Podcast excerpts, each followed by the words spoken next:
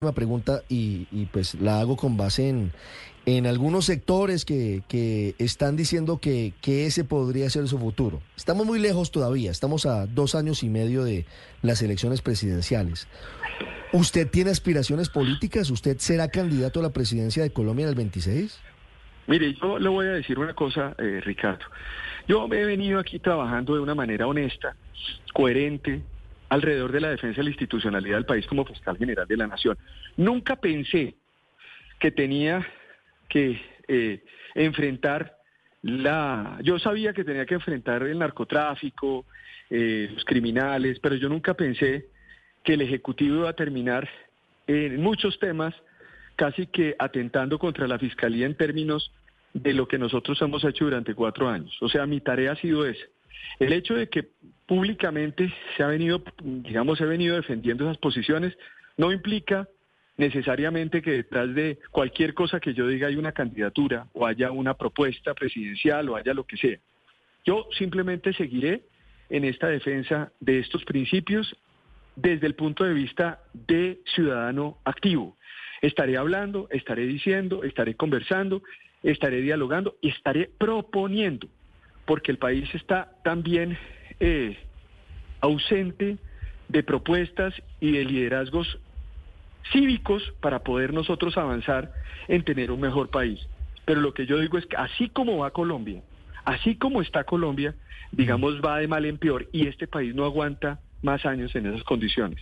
Pero no estoy en este momento pensando en nada diferente a concluir adecuadamente mi Fiscalía General de la Nación, a concluir y agradecerle a tantos funcionarios, porque esto, esto no es una tarea de Francisco Barbosa, es una tarea de tantos y tantos funcionarios de la Fiscalía que se la siguen jugando y que me dicen permanentemente, como la misma ciudadanía, que está agradeciendo la tarea que hicimos en la Fiscalía General de la Nación. Muchas personas dicen, muchas personas dicen, pero el fiscal está hablando como si fuera un, un, político. No, el fiscal lo que está haciendo es defender la institucionalidad del país y lo seguiré haciendo hasta el final de mi gestión y como ciudadano activo. Sí, es decir, interpreto que no descarta esa posibilidad, que no está pensando en ella, pero que como va a seguir opinando y dando línea, no lo descarta, no descarta la posibilidad de aspirar a la presidencia de Colombia. Mira, faltan, faltan, faltan dos años y medio para cualquier decisión pública alrededor de estos temas. Yo estoy, yo llevo cuatro años, llevo cuatro años como fiscal, año y medio como consejero presidencial, cinco años y medio, en donde incluso, eh, digamos, mi familia ha estado eh, eh, sufriendo también estos cargos y lo que yo requiero en este momento es simple y llanamente cerrar bien este capítulo y empezar a observar atentamente qué es lo que va a pasar en Colombia. Yo lo único que digo es lo siguiente, todos los días veo es una capacidad de degradación total por parte de este gobierno y una incapacidad de corrección. Y en la política, la corrección es tremendamente trascendente. Y eso lo enseña la historia. Eh, obviamente uno tiene que tener atenta nota y cerebro para poderlo entender y muchas veces muchos funcionarios no lo tienen. Pero es necesaria la corrección. Y cuando uno corrige, uno conduce bien las sociedades y acuerda, articula. Cuando uno no lo hace, pues básicamente uno extrema las posiciones y eso me parece complejo en un país que requiere armonía y que requiere una mayor concertación en diferentes temas.